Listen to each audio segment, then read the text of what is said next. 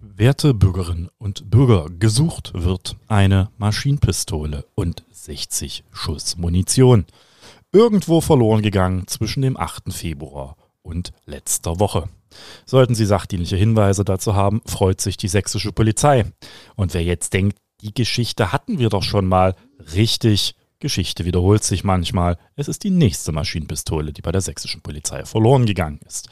Darüber und ob das Ganze am Ende nur mit einer guten Flasche sächsischen Wein zu ertragen ist, reden wir heute im Podcast Zwischenrufe, dem Politik-Podcast aus Sachsen. Werte Kolleginnen und Kollegen, was ist denn das für ein Käse? Haben Sie eigentlich mal bedacht? Selbst in Sachsen. Schon alleine diese bodenlose Frechheit. Das ist doch aber nicht der Maßstab. Ja, da bin ich ja gespannt. Ja, hallo und herzlich willkommen zurück aus der Sommerpause zur Folge 82 im Podcast Zwischenrufe. Mir gegenüber sitzt wie immer Valentin Lippmann, Abgeordnete der Bündnisgrünen und ich bin Johanna Spierling, seine studentische Mitarbeiterin. Ja, herzlich willkommen zurück. Wie geht's dir? Och, Bist ganz du gut. gut erholt? Die Sommerpause ist ja eigentlich auch noch nicht ganz zu Ende, aber es ist jetzt die letzte Woche und da beginnen die meisten hier schon wieder so ein bisschen reinzukommen, so quasi die Vorbereitungswoche unter den Parlamentskalendern. Und das äh, ja, wird schon wieder etwas anstrengender, aber sonst äh, liegen recht entspannte Wochen äh, hinter mir, es sei denn, man wird mit unlustigen Nachrichten behelligt. Ja, sehr schön. Äh, du hast ja deine Sommerpause auch gar nicht komplett als richtige Pause genutzt, aber darauf kommen wir gleich zu sprechen. Erstmal geht es um die verlorene Waffe. Was genau ist da passiert? Also ein Maschinengewehr ist irgendwann verloren gegangen. Eine Maschinenpistole vermissen wir, okay. nicht gleich ein Maschinengewehr. Mm, Ja, es ist, man kann es wirklich so formulieren, es ist wohl irgendwann verloren gegangen und keiner weiß wann und wie und unter welchen Umständen.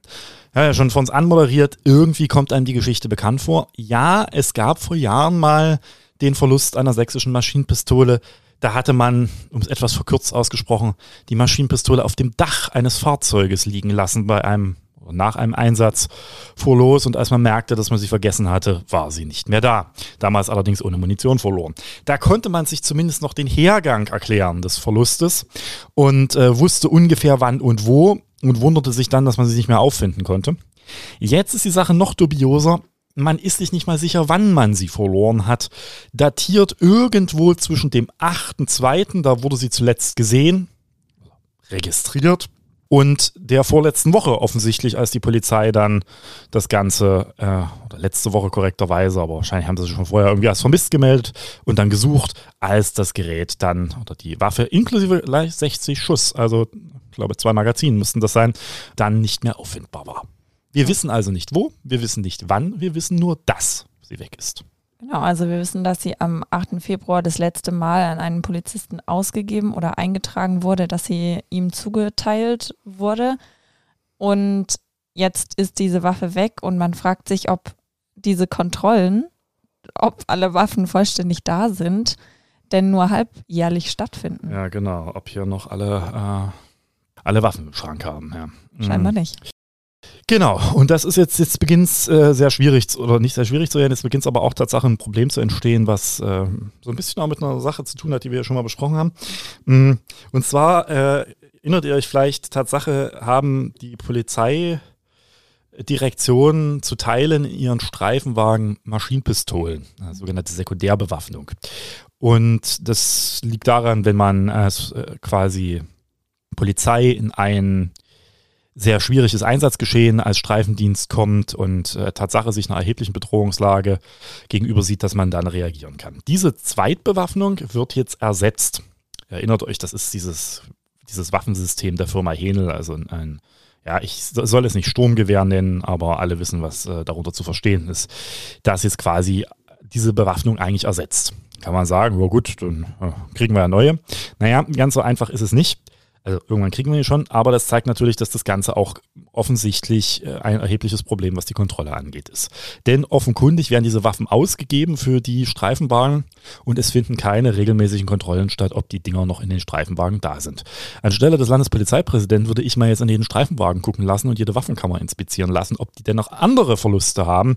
Denn wenn das so lax gehandhabt wird, die Kontrollen, dass man ein halbes Jahr gar nicht feststellt, ob die Waffe weg ist, dann frage ich mich, was dort eigentlich Waffenwarte beruflich machen in der Polizei. Das Ganze hat eine ja, absurde Vorgeschichte. Ja, nicht nur der Verlust der Maschinenpistole seinerzeit in Leipzig, als man die auf dem Dach vergessen hat, sondern auch der ganze Munitionsskandal beim LKA, der immerhin dem LKA-Präsidenten am Ende den Kopf gekostet hat und dem äh, Führer der Spezialkräfte im LKA, war ja auch letztendlich nichts anderes. Da ist halt keine Waffen, sondern Munition abhanden gekommen für private Schießtrainings, die einfach mitgenommen wurde. Und äh, ist auch keinem so richtig aufgefallen über Monate hinweg oder gar Jahre. Und damit ist ganz klar, hier scheint irgendwas grundsätzlich schief zu laufen.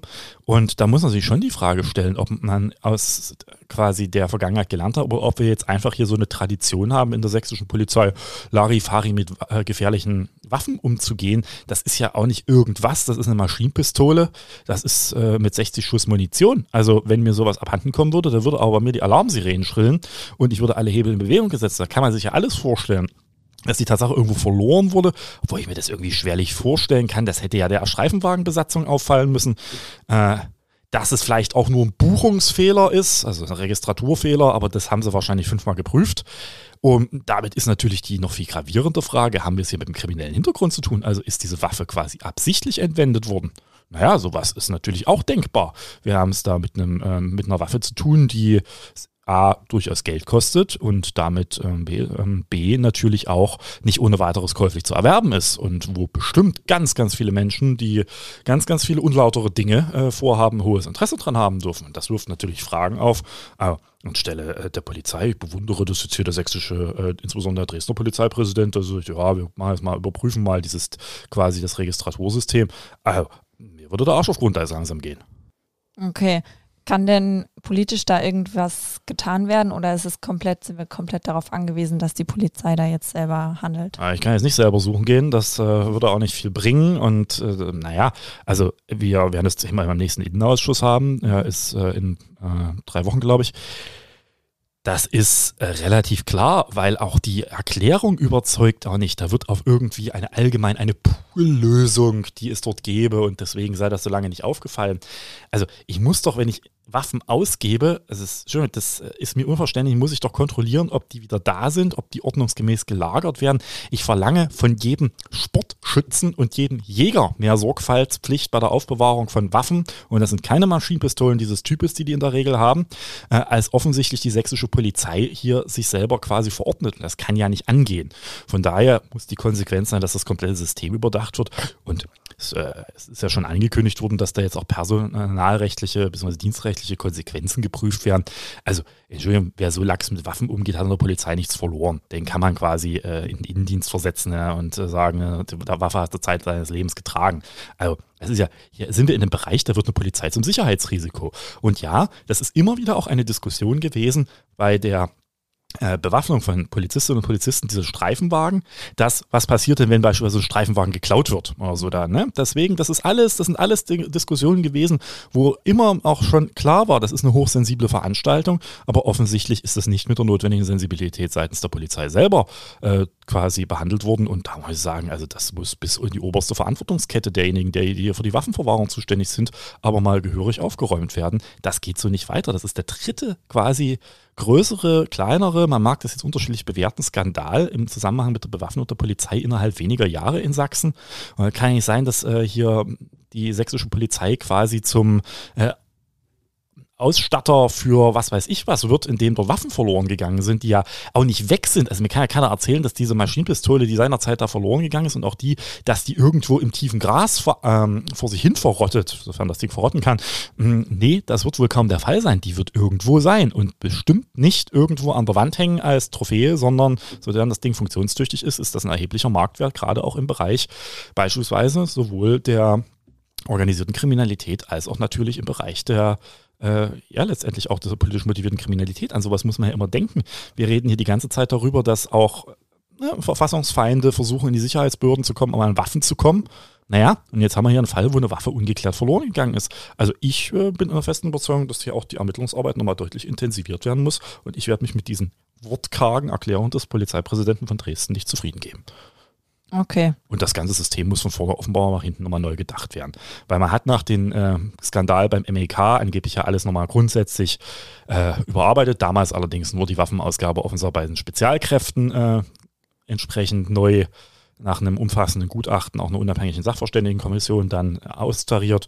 Nun muss man sich die nächste Frage stellen. Und ja, also ich würde jetzt mal eine Vollinventur der Bewaffnung der Polizei anordnen als Landespolizeipräsident. Oh, ich bin mhm. gespannt. Okay, dann warten wir auf jeden Fall den Ausschuss noch ab und werden euch dann natürlich zu Neuigkeiten updaten.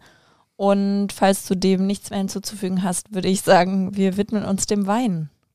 Dem Wein, ja. Dem Wein in Sachsen und generell Weinen. Hast du eigentlich einen Lieblingswein? Ich habe Lieblingsweine, aber das äh, würde jetzt wahrscheinlich dazu führen, dass wir hier eine äh, Achtung Werbesendung ah. drunter liegen müssen. Ja. Äh, von daher, ich kann da mal was zu einigen meiner Lieblingsweingüter sagen, aber das äh, ist was anderes. Sehr gerne. Ähm, kannst du wenigstens in eine Richtung, ob rot oder weiß gehen? Äh, oder kommt das auf den Anlass nein, an? Nein, es ist Tatsache weiß. Okay, gut. Was auch in Sachsen die deutlich bessere Wahl ist. Okay. Weil das einfach mehr, äh, mehr, also Sachsen ist ein klassisch eher weißes äh, Anbaugebiet. Das liegt daran, dass einfach auch die, die vielen Rebsorten, die wir haben in Sachsen, vorrangig Weißweine sind. Und meistens auch in den Portfolios der, der Winzer, das, was sie anbieten, ungefähr so auf, ich würde mal schätzen, auf so vier Weißwein, äh, Weißweine, die die anbieten, ein Rotwein kommt. So mal mehr, mal weniger. Gibt ein paar exponiertere Lagen, ein paar weniger exponierte Lagen, aber Sachsen ist schon eine Weißweinregion. Okay, alles klar. Äh, ja, warum reden wir überhaupt über Wein. Wie einige von euch vielleicht wissen, ist Valentin Weinbeauftragter der Fraktion. Nein, nein, nein, jetzt müssen wir mal vorsichtig sein. Ich bin Weinbaupolitischer Sprecher oh. der Fraktion. Weinbeauftragter, äh, das klingt so, als würde ich den ganzen Tag saufend in meinem Büro sitzen. Das äh, ist nicht der Fall und äh, natürlich müssen wir jetzt auch hier hinweisen, ist eine Tatsache, als Wein, für den Weinbau zuständiger ist man nicht derjenige, der den ganzen Tag mit dem Konsum äh, sondern eben mit weit mehr befasst ist. Und ja, das äh, bin ich in der Fraktion. Äh, etwas, ja, Tatsache, putzliche Kombination Innenrecht, Datenschutz und Weinbau. Mhm. Aber nun ja, man sucht sich halt manchmal auch ein paar schöne Themen raus. Ja. Oder auch nicht, je nachdem, wie man es sieht. Genau, abgesehen ja, von dem Weingenuss, den du vielleicht privat hast, reden wir heute über das, was du in der Sommerpause getan hast. Und zwar hast du ja eine Tour durch einige Weingüter in Sachsen gemacht. Und vielleicht ganz kurz zu den Hard Facts. Soweit ich das recherchiert habe, die Zahlen von 2020 gibt es insgesamt 1700 WinzerInnen in Sachsen. Davon sind aber nur 38 ungefähr hauptberuflich. Genau. Welche hast du denn überhaupt besucht? Ja, das ist schon ein bisschen kompliziert, weil wir, also ich habe auch nicht nur ausschließlich Winzerinnen und Winzer besucht, sondern auch teilweise, äh, ja, wenn man so nennen will, Weinbaufunktionärinnen und Weinbaufunktionäre. Mhm. Sachsen ist ja ein sehr kleines äh, Anbaugebiet. Also, ich weiß nicht, ob du da Zahlen hast, äh, gerade parat, um das vielleicht nochmal zu illustrieren. Ja, Anbaufläche sind 518 bestockte Rebfläche. Hier oben muss Hektar, ich ganz, ganz gucken. Hektar, ja, genau. Hektar. Also wir reden hier über ne, so zwischen 500 und 600 Hektar. In dem Fall ein bisschen äh, leicht ausgebaut, glaube ich. Das ist nichts im Vergleich zu den großen äh, Weinbaulagen, also insbesondere Rheinland-Pfalz. Das ist äh, ein Vielfaches dessen. Genau, wir haben es also ähm, Sachsen ist aber eine, eine, sehr prädestinierte Weinbaulage. Warum ist es auch so wichtig? Weil der Weinbau in Sachsen auch sehr, sehr identitätsstiftend für die Kulturlandschaft ist. Mm, wir haben Weinbau ja ausschließlich, oder nicht ausschließlich, aber fast ausschließlich an der Elbe entlang. So von Dresden-Pillnitz bis ungefähr Diesbau-Säuslitz. Und Gerade äh, von Dresden aus Richtung Meißen ist natürlich dieser Steillagenweinbau in den Elb, im Elbtal etwas, was sehr identitätsprägend für den ja auch für die sächsische Kulturlandschaft ist. Also man kann sich, glaube ich, die Elbe kaum vorstellen ohne den, ohne diese Steilhanglagen. Und äh, das ist natürlich quasi Ergebnis des Weinbaus. Das ist ja nicht wie die Bastei, das steht da rum, sondern, und dann machen wir Fotos davon und gehen das besuchen, sondern das ist ja Folge einer, einer Landwirtschaft quasi, die dort stattfindet, nämlich des Weinbaus, einer zugegeben sehr kleinen Landwirtschaft, die immer kleiner ein Prozent der, ähm, der entsprechenden landwirtschaftlichen Fläche meistens ist. Übrigens nicht nur in Sachsen, sondern auch äh, in Deutschland eher klein ist, ne? ist klar. Und es ist natürlich eine, eine, Spezialkultur oder eine Sonderkultur, wie es immer so schön heißt, weil natürlich der Weinbau nach ganz, ganz anderen Grundsätzen funktioniert als beispielsweise Getreideanbau. Ja, warum erzähle ich das? Weil äh, das durchaus alles sehr spannend ist, kann man sagen, ja, äh, toll. Ähm, aber das Ganze hat natürlich auch einiges mit Politik zu tun, denn mh, vieles davon ist auch äh, in, ja, äh, immer mal wieder Gegenstand politischer Auseinandersetzungen. Und es ist so, dass mh, ich quasi, wir in der Fraktion Anfang des Jahres quasi diese neue Aufgabe bekommen habe, haben wir das quasi aus dem Landwirtschaftsbereich rausgelöst und ich habe den quasi übernommen, den Bereich. Wir hatten dann hier im Landtag eine parlamentarische Initiative in Gestalt eines Antrages äh, zur Situation des Weinbaus und da, also das reicht mir nicht, das ist alles, ähm, das muss man sehen, vieles. Und dann habe ich entschieden, okay, dann machen wir in der Sommerpause, Abgeordnete machen ja ganze Sommertouren, äh, machen wir dieses Jahr mal eine Weinbautour und besucht habe ich eine Reihe von Winzerinnen und Winzern, die Winzergenossenschaft in Meißen und den äh, Weinbauverband, quasi diejenigen, die äh, für viele Dinge zuständig sind, aber eben auch die Außenvertretung. Ja, und das waren ganz, und, und das Staatsweingut. Und das waren natürlich ganz interessante äh, Gespräche und sehr vielfältig, waren drei Tage unterwegs quasi, haben Folge. Und ich habe dann sogar noch einen Nachholtermin gemacht bei einem anderen äh, Winzer, das war relativ bekannten Weingut, weil derjenige auch gerne nochmal mit mir sprechen wollte. Ja, und privat habe ich jetzt an der Unstrut mir auch nochmal äh, diverse äh, Weingüter im Urlaub angeschaut.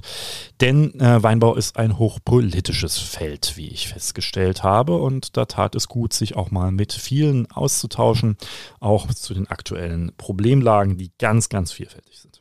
Genau, in deiner Rede im Februar hattest du ja schon angesprochen, dass der Weinbau mit einigen Herausforderungen zu tun hat. Wie hat sich das denn, also erstens vielleicht, was waren denn die Probleme, die du schon angesprochen hattest oder die du vorher schon kanntest? Und wie hat sich das auch mit dem abgeglichen, was die Winzerinnen oder Personen erzählt haben?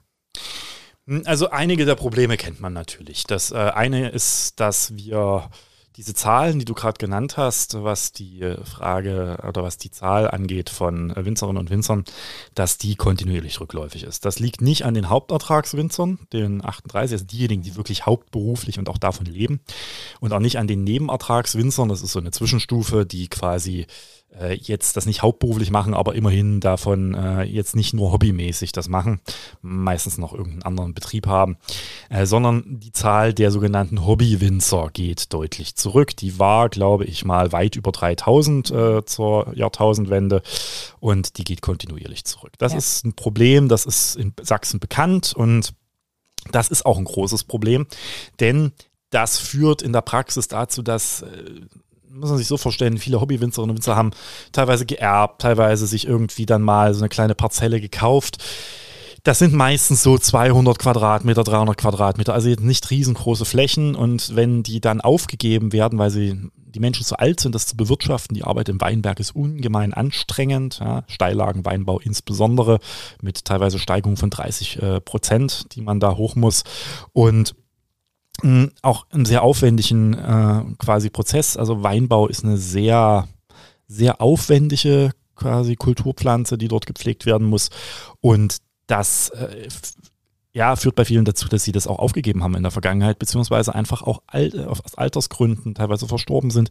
Und das führt nicht selten dazu, dass man immer wieder vor der Frage steht, was macht man denn mit den Parzellen? Selten äh, gelingt es dann, dass man die quasi verkauft kriegt und an beispielsweise ein größeres Weingut oder so, die, das gab es, viele Weingüter äh, damit auch quasi aufgestiegen in den letzten Jahren, aber äh, ist natürlich auch alles ein bisschen gesättigt und es droht so ein bisschen die Sorge, dass äh, irgendwann diese Kulturlandschaft leidet, weil wenn so eine, wenn so eine Parzelle erstmal oder so ein kleiner Teil eines Weinbergs erstmal nicht mehr bewirtschaftet wird, dann verbuscht der ganz schnell. Da kommen Brombeersträucher, dann hm, kommen andere Straucharten und plötzlich sieht das nicht mehr aus wie ein Weinbaugebiet, sondern wie eine Buschlandschaft. Und dann wachsen da irgendwann Bäume und so. Das, das ist dann quasi für das Elbtal nicht mehr diese Charakteristik. Und das ist ein Problem, vor dem wir stehen. Also diese quasi freifallenden äh, ja, Rebstöcke beziehungsweise Weinbauparzellen und äh, Teilweinberge, äh, vor denen wir echt gerade ähm, große Herausforderungen haben, dadurch, dass eben viele das aufgeben. Und das ist ein zweites Problem, da habe ich mich sehr intensiv mit beschäftigt. Ähm, auch bei der Winzergenossenschaft haben wir lange darüber geredet, weil die Winzergenossenschaft in Meißen, das ist so diejenigen, da äh, kriegst du quasi wenn du jetzt Hobbywinzer bist, da gibst du deine Trauben ab, die äh, verarbeiten die und dann kriegst du in der Regel eine Flasche äh, Anzahl X, das wird nach einem bestimmten Schlüssel berechnet, dann am Ende, äh, wenn das alles fertig ist, also der ganze Entstehungsprozess des Weines, äh, Gärung, Lagerung, dann äh, entsprechend Abfüllung, kriegst du halt dann nach einem bestimmten Schlüssel dafür x äh, Weinflaschen. Und das ähm, die merken das eben auch, dass sie sagen, sie haben zunehmend das Problem einer enormen Überalterung ihrer Menschen, die quasi dort an die Winzergenossenschaft die Trauben liefern. Dass es auch zunehmend äh, das Problem ist, dass viele junge Menschen sich das auch gar nicht mehr so an als Hobby, äh, es gibt immer noch so einige, die das machen, aber es ist auch ein Hobby, was nicht nur zeitintensiv ist, wo man es auch nicht so gut steuern kann. Ne? Also wenn ich jetzt quasi mich auf mein Rennrad setze, dann kann ich entscheiden, wann ich mich auf mein Rennrad setze. Wenn äh, bestimmte Arbeiten im Weinberg verrichtet werden müssen, dann müssen die zu bestimmten Zeiten gemacht werden, sonst äh, kann ich am Ende die Qualität der Trauben nicht mehr sichern. Und das heißt, ich muss da sehr stark auch flexibel sein an der einen oder anderen Stelle. Und äh, es kostet auch Geld. Also es ist eher, man kriegt da nichts raus als Hobbywinzer. Das äh, ist relativ klar. Da gibt man eher noch Geld drauf, weil viele Anforderungen, und das war auch was, äh, sehr, sehr streng sind, gerade im Weinbau. Um das war ein großes Thema, was mich auch sehr jetzt beschäftigt. Wie kriegt man quasi junge Leute dazu, dass äh, das vielleicht wieder stärker auch ein Thema ist, sich dafür zu interessieren, weil ganz klar, also das, was uns da an Zahlen auch genannt wurde, ähm, das, was so die Durchschnitts, äh, das Durchschnittsalter der quasi Winzerinnen und Winzer, die oder neben äh, Hobbywinzer, die quasi an die Winzergenossenschaft abgeben, das, äh, das geht ja auch nicht mehr lange gut. So, jetzt mal fernab von Qualitätsfragen und ähnliches, die sich da stellen. Also das war was, das wussten wir schon vorher, aber es waren noch viele Dinge, wo ich sage, das muss man mal vor Ort gesehen haben, um überhaupt das Problem zu verstehen. Wie zum Beispiel? Hm, ein, und das ist jetzt quasi, das ist der große rosa Elefant, der dann plötzlich im Raum stand, äh, der ich, als ich das geplant habe und gesagt habe im Februar, nachdem wir da diese Diskussion hier im Landtag hatten, äh, wir machen das hm, da mit der Tour, da war das überhaupt noch nicht klar, dass das kommt. Und jetzt war es da, nämlich die Diskussion um das quasi Pflanzenschutzregime der Europäischen Union, die SOR, das ist ein Regelwerk, wo es um die Frage geht, was äh, an Pflanzenschutzmitteln in bestimmten Anbauarten überhaupt noch und vor allen Dingen wo eingesetzt werden darf. Und das ist ein Thema, was die Winzerinnen und Winzer alle sehr, sehr stark äh, betroffen hat und was äh, auch immer Diskussionsthema war. Also eigentlich dachte ich am Anfang, als ich das geplant habe, man unterhält sich über so einzelne Herausforderungen, äh, das Thema Förderkulissen und ähnliches. Mhm. Und faktisch habe ich zwei Drittel aller Gespräche im, äh, mit den Winzerinnen und Winzern über dieses aktuell auch im Europäischen Parlament diskutierte äh, Normsetzungsvorhaben geführt, weil die alle sagen, das ist das Ende des Weinbaus in Sachsen. Okay, und ähm, was kannst du da jetzt tun? Naja, wir, wir versuchen jetzt gerade äh, zu schauen, wie man damit politisch umgeht. Ähm, Standpunkt ist klar, das ist relativ eindeutig, dass der Weinbau natürlich äh, in den letzten Jahren auch seinen Beitrag, gerade auch in Sachsen, äh, dazu geleistet hat, dass wir insbesondere von Pflanzenschutzmitteln deutlich weggekommen sind. Aber Weinbau komplett ohne Pflanzenschutz ist nahezu wirtschaftlich unmöglich möglich. Das liegt an der Besonderheit dieser Kulturpflanze, an äh, Problemen wie beispielsweise den äh, falschen und echten Mehltau, wo ähm, ganz klar ist, also insbesondere diese quasi Fäulnispilze, dass wenn es jetzt ein paar Tage regnet und man hat da keine Möglichkeit, die Pflanze entsprechend zu schützen, dass äh, ganz klar ist, dann ist äh, der Ertrag weg. Und letztendlich ist das gerade bei den Hauptertragswinzern, ist das ja was, das ist, die, die wollen ja davon leben. Das ist quasi ja deren Beruf. Die machen das ja nicht, damit der Weinstock dort steht, damit der Weinstock dort steht, sondern da geht es eben um die berufliche Existenz. Und eben weil das so ist, äh, ist es glaube ich, ist es ein Problem, das, äh, dem man sich sehr ernsthaft annehmen muss, ob es klug ist, dass man dort den Weinbau der gerade in Deutschland nochmal sehr spezifisch ist und der gerade nochmal in Ostdeutschland und gerade in Sachsen nochmal ganz spezifisch ist, ob man den so über einen Kamm mit einem Großobstbau und einem Großgemüsebau äh, der klassischen Landwirtschaft so über einen Kamm scheren kann.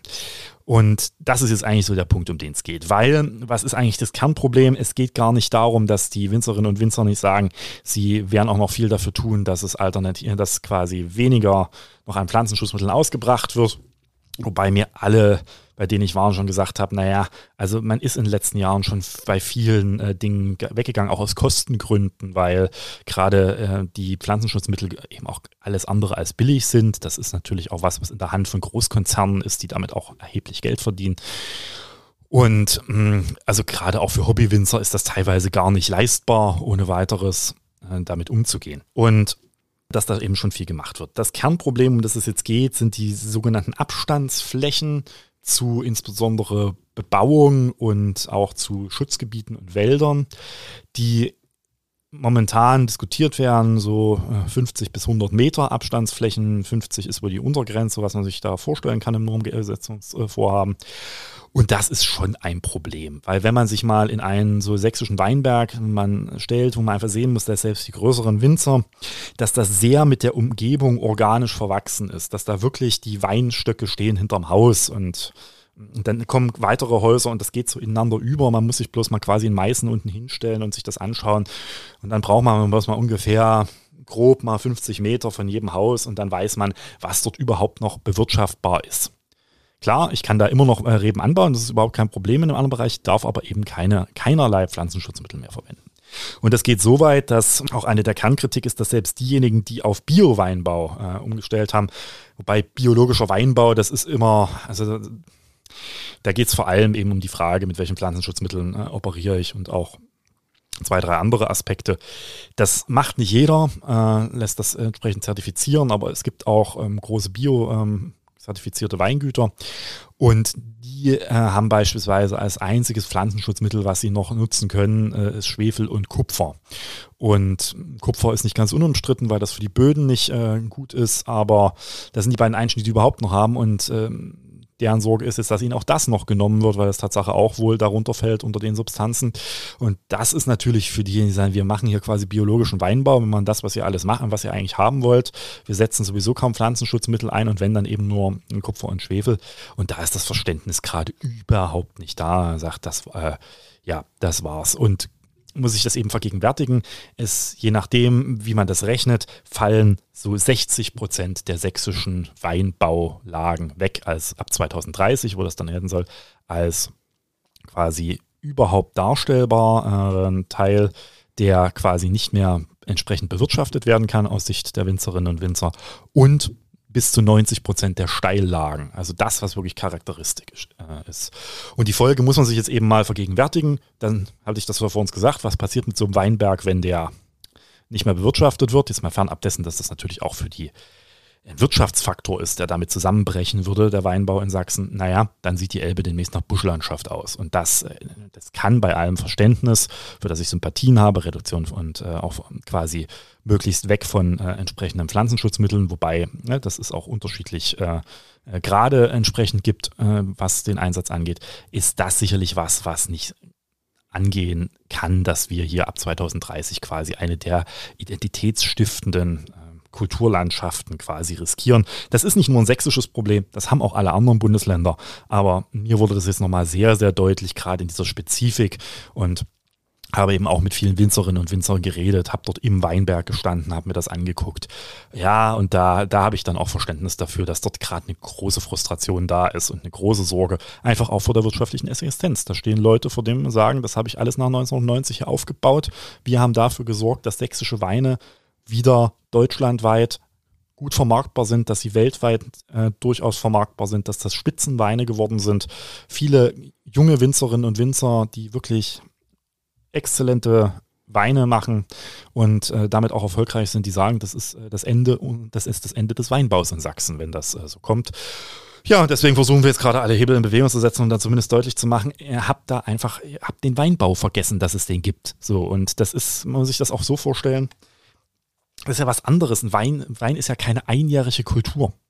Das ist nicht was, das pflanze ich heute an, dann ernte ich das und dann sehe ich neu aus, sondern so ein Rebstock, wenn ich den jetzt pflanze, dann hat er je nach, je nach Rebsorte und je nach äh, Lage und so weiter Minimum 30, 20, 30 Jahre, die der quasi da trägt. Das heißt, die Umstellungszeit, selbst wenn man jetzt sagt, man äh, verlängert die, die, äh, die denken jetzt quasi schon an die nächsten Generationen, wenn die jetzt einen Weinstock äh, irgendwo hinstellen. Und das äh, muss man, glaube ich, viel, viel stärker berücksichtigen. Wie gesagt, bei allem Verständnis dafür, dass das Grundanliegen natürlich nachvollziehbar ist, aber äh, das kann nicht die Lösung des Problems sein, wenn am Ende quasi eine der identitätsprägenden Kulturlandschaften hier äh, vor dem Aus steht, wenn das kommt. Kannst du vielleicht noch kurz darauf eingehen, wie das jetzt verfassungsrechtlich laufen würde, wenn das eine EU Regelung ist, wie inwiefern kann, können wir denn ja, jetzt aus Sachsen heraus für Deutschland da andere Regelungen naja, treffen? Nee, also Tatsache wäre das wohl, äh, reden wir über eine Verordnung der EU, über das, das heißt, das ist unionsunmittelbares Recht, da können wir auch nicht mehr viel abweichen von. Deswegen muss man jetzt nochmal gucken, dass man im gegenwärtigen Normsetzungsvorhaben äh, nochmal stärker schaut, dass man die Besonderheiten des Weinbaus dort entsprechend einbringt. Bin da auch jetzt in viel in Kontakt und äh, ja, muss man schauen, ob man das über den Bund, über die EU selbst, auch über die Länder und den Bund. Aber am Ende ist das, glaube ich, was, was gerade alle ähm, bewegen muss. Wir sind auch gerade dabei, mit den Kolleginnen und Kollegen in anderen Bundesländern darüber äh, zu reden, wie die da eigentlich mit umgehen. Und ja, es ist irgendwie so ein Thema, das ist plötzlich aufgeploppt. Ja? Und dann jetzt äh, sicherlich ist da auch die Öffentlichkeitsarbeit ein bisschen schwierig gewesen und man hätte da äh, mehr Sensibilität auch an der einen oder anderen Stelle schon im Vorfeld haben müssen. Aber das ist äh, meines Erachtens jetzt eine sekundäre Frage. Es war also, wie gesagt, ein Riesenthema auf dieser Weinbautour. Ich dachte, ich gucke mir hier irgendwie schön die Drohne an, die auch zum Ausbringen von Pflanzenschutzmitteln verwendet wird mhm. und äh, jetzt so als hochtechnologisierte Innovation im Weinbau dient. Ja, die habe ich nicht gesehen, aber ähm, wurde mir erklärt, wie sie funktioniert. Aber das war das prägende Thema und äh, die Angst ist groß. Und genau deswegen haben wir jetzt gesagt, okay, das, das muss äh, auch politisch, äh, selbst, selbst als Grüner muss man da politisch äh, an der Stelle auch mal sagen, naja, äh, da muss es äh, Lösungen geben, die den Weinbau anders be bewerten als ein großes Feld. Weil das darf man sich auch noch vergegenwärtigen. Wenn ich bei einem Feld von 300 mal 300 Meter, 50 Meter nicht äh, entsprechend mit Pflanzenschutz bewirtschaften kann, ist das was anderes. Äh, da bleibt immer noch 250 mal 250 Meter übrig. Äh, hier bleibt das nicht übrig. Teilweise gibt es Weinberge, die sind nicht mehr bewirtschaftbar. Übrigens, wie gesagt, nicht nur in Sachsen, das trifft Premiumlagen West, äh, westdeutscher äh, Weinlagen, die allen Deutschen selbst, die den Wein auskennen, bekannt sein müssten, die davon betroffen sind. Und das ist schon was, wo ich glaube, das wird am Ende so nicht kommen. Hoffe ich zumindest. Und wir werden uns da jetzt auch nochmal stärker für einsetzen. Das war quasi die Erkenntnis dieser Weinbautour und danke auch allen, die da sehr ehrlich waren und mir das auch alles sehr, sehr vor Augen geführt haben, was das praktisch heißt. Okay. Möchtest du noch kurz darauf eingehen, ob andere Probleme noch angesprochen werden? Also inwiefern haben die Weingüter mit dem Klimawandel, mit dem ja, Wetter, war, mit sonstigem genau, also zu tun? Klimawandel war ein ganz interessantes Thema, hm, weil wir da natürlich auch mal gefragt haben. Das war sehr unterschiedlich. Also zwischen Winzern, die gesagt haben, sie haben damit überhaupt momentan gar kein Problem. Ist eher so, dass jetzt die erstmal kurzfristig sogar die, die höhere Zahl an Sonnenstunden für die Qualität des Weins aus ihrer Sicht sehr vorteilhaft ist.